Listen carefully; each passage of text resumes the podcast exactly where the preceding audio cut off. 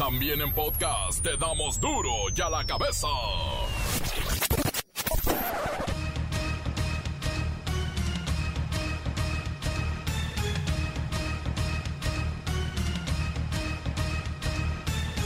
Jueves 20 de mayo del 2021, yo soy Miguel Ángel Fernández y esto es duro y a la cabeza, sin censura. La Fiscalía General de la República tiene una orden de aprehensión en contra del gobernador de Tamaulipas, Francisco García Cabeza de Vaca. Está prófugo desde el fin de semana pasado. Dicen que ya se encuentra en Texas, en un rancho en donde estará escondido y nunca lo encontrarán. Preocupa especialistas el aumento en el consumo de pan y tortilla en México durante el confinamiento. Si ya éramos gorditos, no, ahora estamos. Miren, regresa la Organización para la Cooperación y Desarrollo Económicos, la OCDE. Claro, trae sus cifras y estadísticas y nos dicen que en nuestro país los hombres con menores estudios escolares son más propensos a beber alcohol por lo menos una vez a la semana. Anuncia el presidente López Obrador la creación del bachillerato técnico en entrenamiento deportivo. Abarca box, atletismo, béisbol obvio y fisioterapia con opción a ser deportista profesional o insertarse en la vida laboral deportiva. En tan solo 12 años, mineras extranjeras se llevaron mil toneladas de oro mexicano. Y así será por los próximos 100 años, pues el 100% de nuestro territorio nacional fue concesionado por los políticos a estas mineras que no son mexicanas y se llevan nuestra riqueza.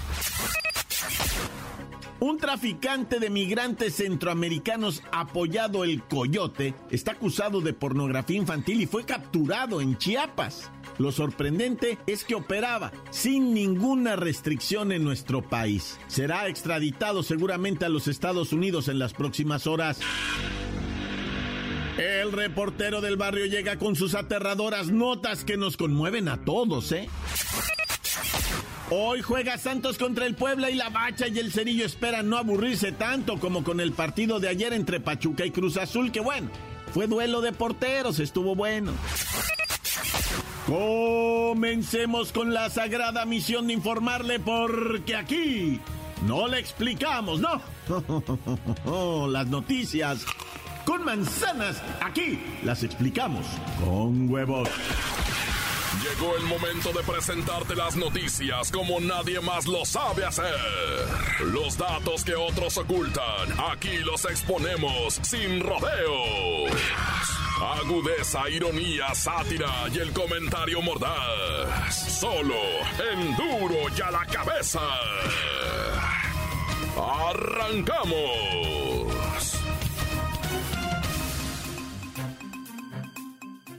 Hay preocupación en autoridades de salud por el aumento en el consumo de pan y tortilla en México durante el confinamiento.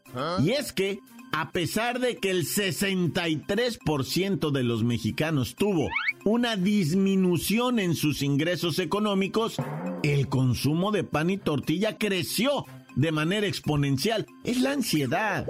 Y ahora nos damos cuenta que de puro pan y tortilla nos gastamos los mexicanos 13.500 millones de dólares al año. Repito la cifra.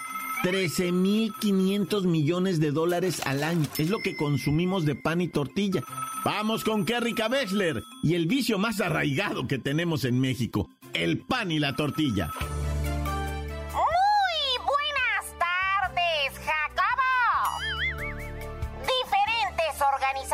Mundiales alertan sobre la desproporcionada ingesta de carbohidratos por parte de nuestra gente, Jacobo.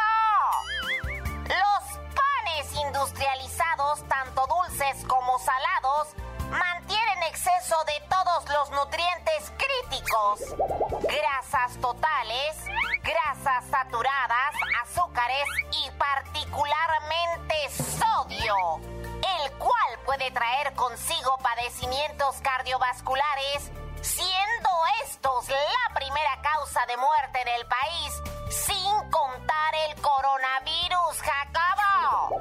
Según la Cámara Nacional de la Industria Panificadora en el país, la ingesta per cápita anual de los derivados de harina en pan blanco y dulce es de 33 kilos. Esto quiere decir que comemos al menos dos piezas de pan al día sin contar las tortillas. Y a mí que me encantan las tortillas. ¿Qué rica Wexler este consumo cómo nos afecta en la salud? Es una bomba de tiempo, Jacobo.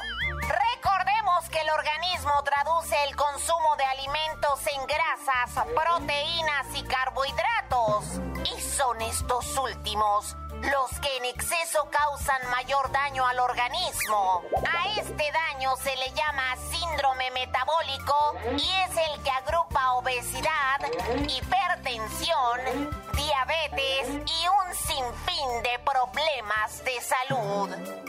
Y todo esto se puede evitar aprendiendo a comer. Es urgente que cambiemos nuestros hábitos,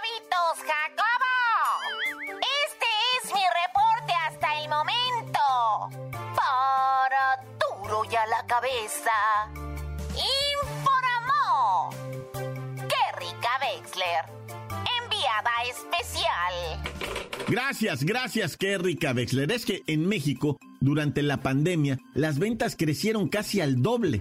Pero no somos los únicos. También en Estados Unidos y Canadá tienen este problema. Es que es una adicción a los carbohidratos, es una adicción a la harina, al azúcar, pero la Organización Mundial de la Salud no lo quiere reconocer porque no les conviene. O alguien los está estimulando para que no lo reconozcan, ya que si se ve que esto es una adicción, pues tendrían que manejarlo de alguna otra manera.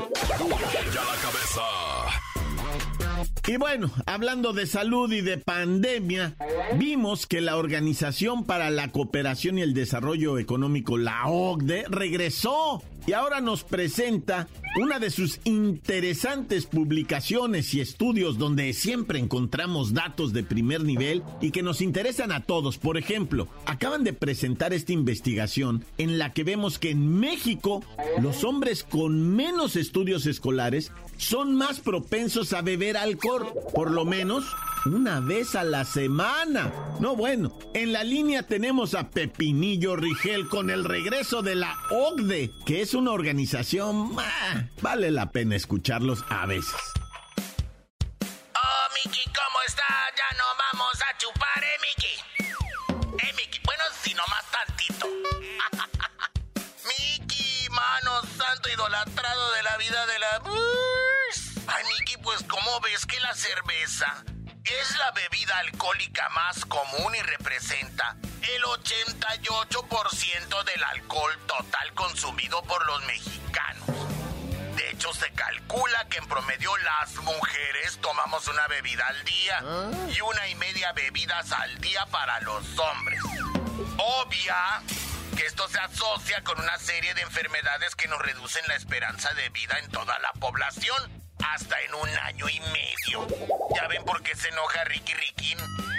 Pepinillo, los análisis de la OCDE sobre el consumo de alcohol revelaron que en Canadá, Reino Unido, Inglaterra, Francia, en Corea, Estados Unidos y por supuesto México, se incrementaron los niveles de alcoholismo. Principalmente quienes bebían poco o moderado usaron la bebida como relajante por esto de la pandemia y qué bárbaro, se les pasó la cucharada y ahora hay más alcohólicos. Es correcto, Miki, especialmente la gente con niveles de escolaridad básica. Es curioso que se diga esto porque bien sabemos que el alcoholismo no es un problema de nivel social o académico. Es una condición en la que puedes caer, así se hace el presidente, el Bacardí o el viejo Vergel. No, no es cierto, aún así se hace el presidente de México. Ya ves, saludos a un amigo que se llama Felipe, que le encanta la margarita.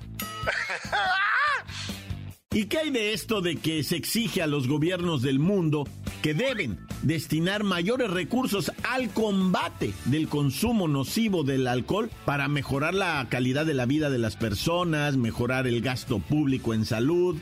Ay, sí, tienen toda la boca retacada de razón. Los borrachitos y sus problemas nos cuestan muchísimo a quienes aportamos nuestras cuotas al IMSS. De alguna manera, Miki, tenemos que hacer entender a la gente del grave riesgo que es tomar muy seguido y en cantidades industriales.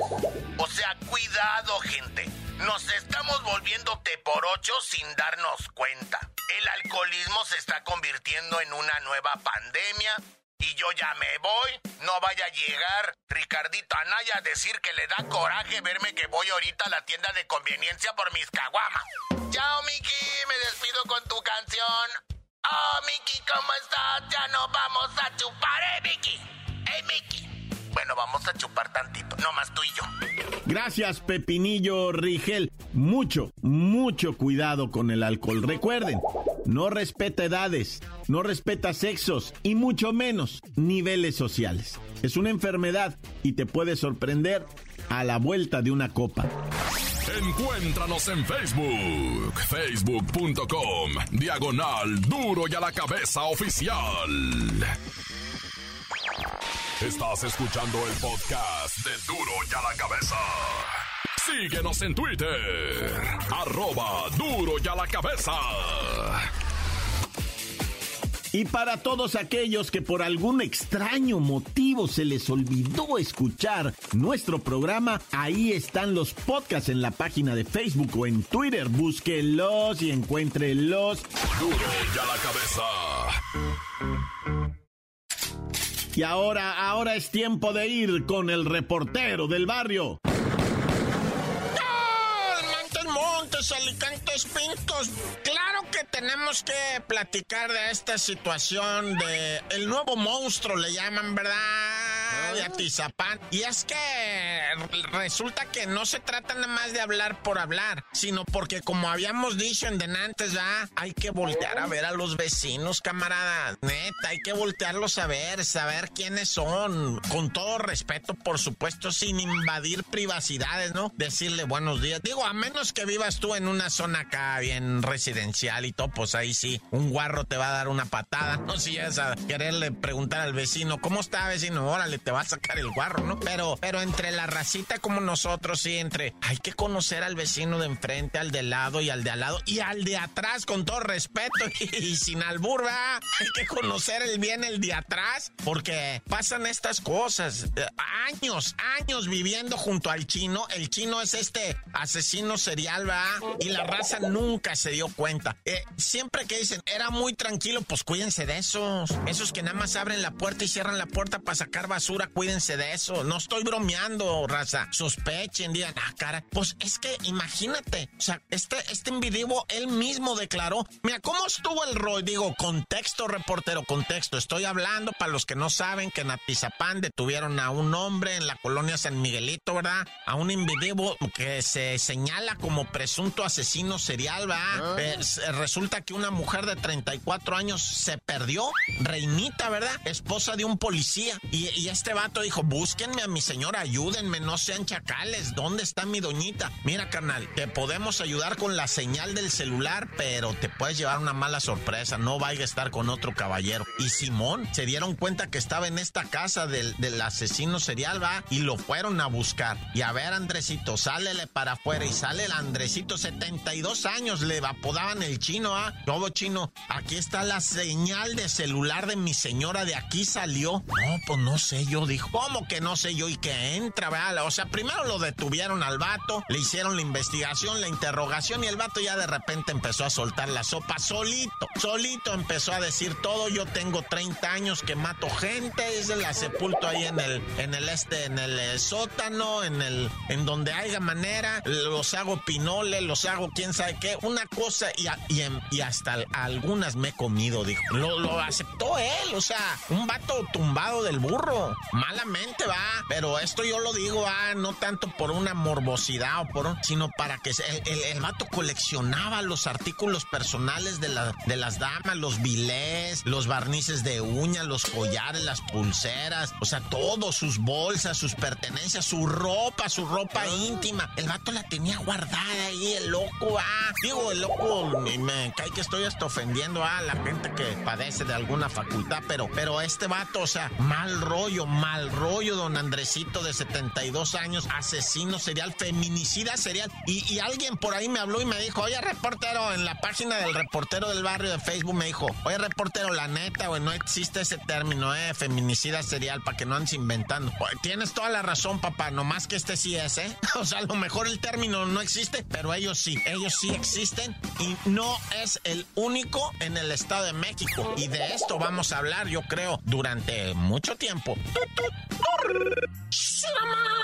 Oye, vamos a platicar de esta desgracia, ¿verdad? De Cuernavaca, Morelos, en las calles de la colonia Villa Santiago. Más o menos, dice el, eh, contando así porque hay un vídeo, ¿verdad? Tres balazos en la cabeza le dieron al Brian. Resulta ser, ¿verdad? Que pues así el joven, todavía tirado en el pavimento y desangrándose, intentó pues un movimiento extraño que la vida ya no se lo permitió. Los matones iban en un carrito blanco, ¿verdad? Que se le arrimaron, ya sabes, ¿no? Eh, muy despacito así, se detuvieron y de repente viene la agresión eh, eh, con, con arma de fuego y ñaca, ¿no? Y pues nomás el Brian hasta ahí. Oye, y detuvieron a Eduardo Alejandro, peruano, él llegado a México. Eduardo Alejandro, ¿por qué no le hiciste como la doctora Laura Bozo que vino y puso su carrito sandwichero, su boutique rodante? No, no, tú te dedicaste a ser el desgraciado, como dice ella. Se puso a robar a Eduardo Alejandro. México lo recibió con los brazos abiertos. Y este vato así nos paga. Asalto a transiunte, intento de robo de auto, desfalco. Bueno, no sé cuánta cosa hay de este Eduardo Alejandro peruano que era una cosa lacrosa, ¿no? O sea, ¿qué onda, vato? Llévatela tranquilo. Y además traigo un picayelo. ¿Qué ibas a hacer con ese picayelo, Eduardo Alejandro? ¿Eh? Desgraciado, ¿qué pasa? En vez de haberse dedicado a algo honesto. ¡Desgraciado maldito! Oye, y ya para irnos rápidamente, ¿verdad? Nomás este reportar este asesinato de una mujer del sexo femenino. Eh, la, lamentablemente pasaron el vídeo, una cámara de vigilancia que estaba ahí en lo que viene siendo esta, esta avenida, ¿no? De la alcaldía Gustavo Amadero. Resulta ser que la bajaron del automóvil y pues le dieron de balazos, ¿verdad? Seis balazos en la espalda a la mujer. Eh, y, y pues ahorita están las investigaciones. Ya más en delante se va a dar a conocer todo esto, ¿no? Porque pues la verdad es un escándalo que ahorita nos tiene a todos muy consternados. El incremento de la violencia, no, ya mejor me persigno, Dios conmigo y yo con él, Dios delante y yo tras de él. ¡Tan, tan! Se acabó, cortas. La nota que sacude.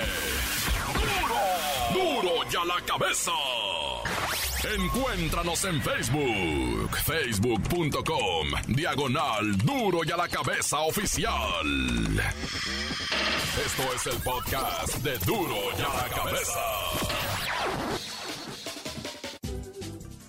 ¿Qué momento estamos viviendo? Son semifinales del torneo Guardianes Clausura 2021. No se lo pierdan, es la bacha y el cerillo.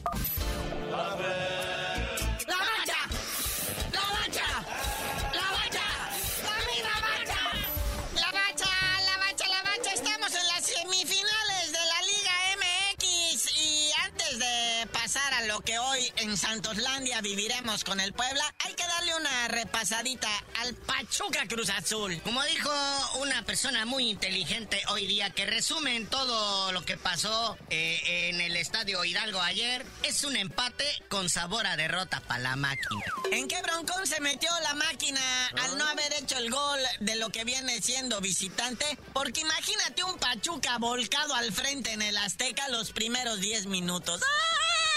Es que haciendo un gol obligan a la máquina a tener que hacer dos. Y si meten dos, tienen que hacer tres. O sea, si se mantiene este empate 0 a 0, que está cañón, eh, pues pasaría la máquina por posición en la tabla, ¿no? Pero cualquier empate le da el paso al tuzo del Pachuca. O sea que la máquina tiene que ganar o sí o sí o empatar a cero. Qué duelo de porteros, eso sí hay que destacarlo. Serio, pero bonito. Ambas porterías, ambos cancerberos, ambos guardianes estaban al 100, ¿eh? Oscar Ustari por parte del Pachuca y Jesus Crown, José de Jesús Corona por parte de la máquina. Los dos ayer desquitaron la champa, pero bonito. Y pues dejan todo para la vuelta, ¿verdad? Oye, el arroz negro, ¿no? De esto que nunca falta. Había sobrecupo en lo que viene siendo el Estadio Hidalgo. Grupo Pachuca está metido en una broncota porque ya les habían multado por la gente que invadió la cancha en el, en el partido de cuartos de final de ida contra el América. Y ahora era notorio que el estadio estaba casi lleno cuando nomás habían recibido el 40% de autorización de aforo. Acuérdate cómo hacen los visteces. Ahora sí se les viene la bronca en serio. Pero a lo mejor es el último partido, así es que ¿qué le hace? Quería retacar, dijo el señor Jesús Martínez. Sí, Jesús, a lo mejor, mira, veo muy difícil la, que se juegue en la final, Entonces, este, de una vez atascamos de una vez el estadio, porque si no nos tenemos que esperar hasta el torneo que entra. Y después del brinco del verano, que va a haber Olimpiadas, Copa Oro, Copa América, vamos a venir jugando la Liga MX en la apertura ya como por agosto. No, imagínate sin dinero. ya. Bueno, ahí queda pendiente. 0 a 0. Cruz Azul necesita, pues que se quede así. 0 a 0 y califica a la final. O de plano, ¿verdad? Ganar. Ganar y ganar porque empate a goles ninguno lo beneficia. Bueno, ahora vamos con el partido de hoy. Santos contra la Franja este jueves ahí en Torreón.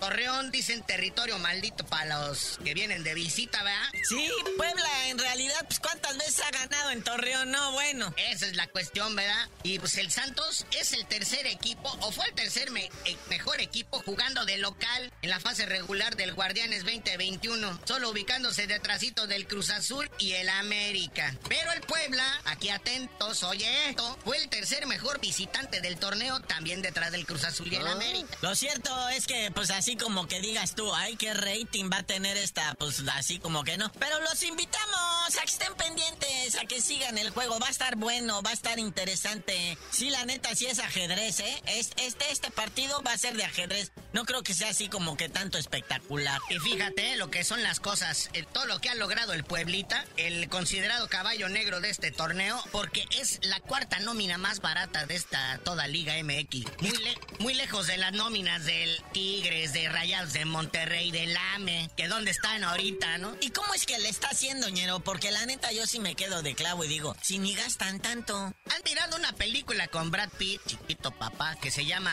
Moneyball, o en oh. español le pusieron que el juego de la esperanza, algo así. ¿De béisbol, ah? Sí, ahí te explican cómo a través de la probabilidad y estadística y sin gastar tanta lana, puedes tener un equipo competitivo. A lo mejor no muy lucidor, ¿verdad? No con los grandes nombres, no con las grandes jugadas, pero es un equipito armadito para ganar. No seas así, sé lo que te digo, los números, siempre los números. El universo está hecho con los números y la geometría sagrada.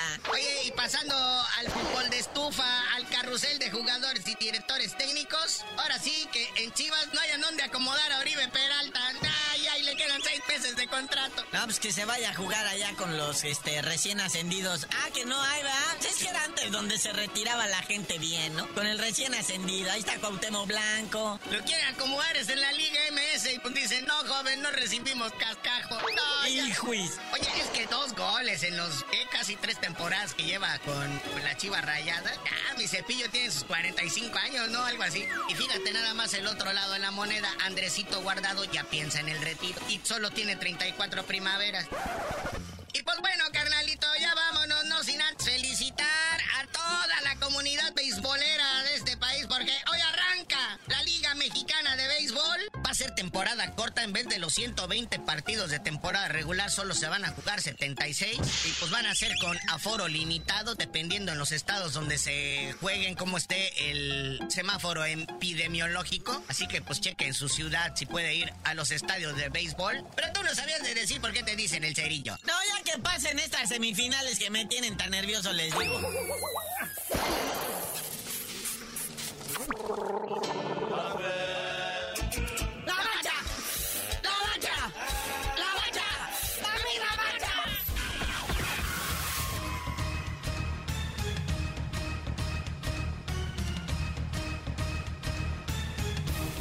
Por ahora, hemos terminado. No me queda más que recordarles que en duro y a la cabeza no le explicamos. No, las noticias con manzanas. No, aquí se las vamos a explicar bien y con huevitos. Por hoy el tiempo se nos ha terminado.